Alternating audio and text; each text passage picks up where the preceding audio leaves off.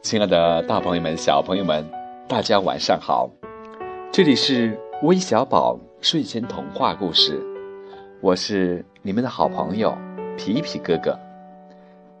在今天晚上，皮皮哥哥要给大家带一个非常好听的故事。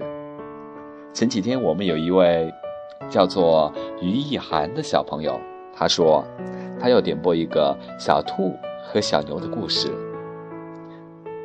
现在就把这个故事来送给我们正在收听的小朋友们。有一天，小兔想要拔萝卜，可是小兔的力气太小了，不能抱回家。小兔一想，把自己的车子推来了，把所有的萝卜放到了自己的小车子里面。可是问题又来了，小兔子。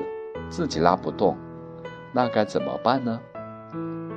然而小牛来了，他帮小兔把萝卜运回了家。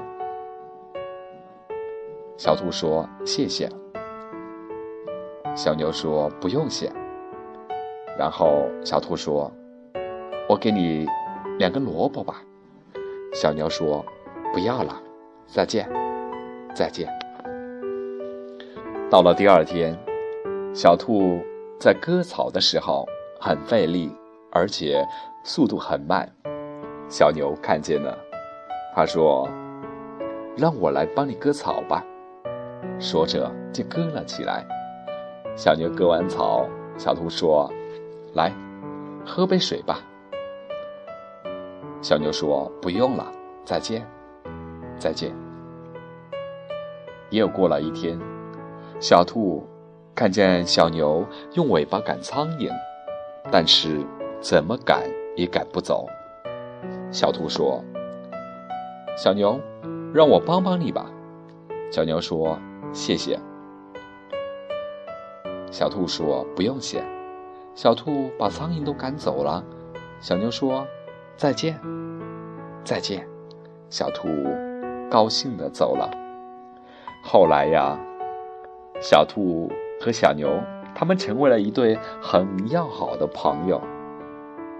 小朋友们，看到了这个故事，我想到了人和人之间，不也是这样吗？